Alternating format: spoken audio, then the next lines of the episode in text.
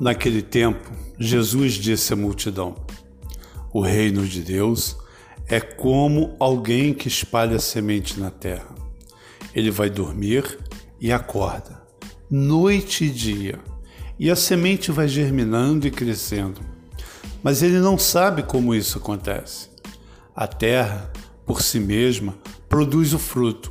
Primeiro aparecem as folhas, depois vem a espiga e por fim os grãos que enchem a espiga.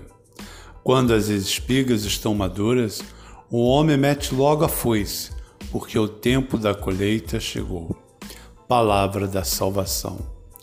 No Evangelho, encontramos a seguinte afirmação de Jesus Cristo: Ele vai dormir e acorda noite e dia, e a semente vai germinando e crescendo, mas ele não sabe como isso acontece.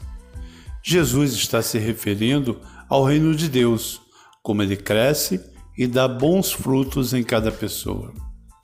Ninguém sabe como isto acontece, pois Deus age na vida de cada pessoa no tempo de cada um. Porém, é preciso também que cada pessoa fique atenta à manifestação de Deus em sua vida, mantendo o coração aberto, com terra boa, para que o amor de Deus possa dar bons frutos. E como cultivar uma terra boa para que a semente do amor de Deus, o seu reino, possa brotar e germinar no coração. Isto somente é possível pela oração e pela leitura diária da Sagrada Escritura. Ninguém pode querer cultivar uma planta sem terra fértil. Mesmo com terra fértil, é preciso colocar água, adubo, e proteger contra as pragas.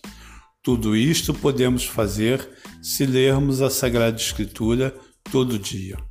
O Papa Francisco tem insistido que leiamos a Bíblia, pelo menos um versículo. Podemos também, pela oração diária, seja pela manhã, à tarde ou à noite, cultivar esta terra que é o nosso coração. Mas é importante que façamos e sempre que puder ou diariamente rezar o terço, pois ele é uma forma de estar em sintonia com a Virgem Maria, aquela que nos conduz, que nos pega pela mão e nos leva até seu Filho Jesus Cristo, que está intercedendo por cada um de nós.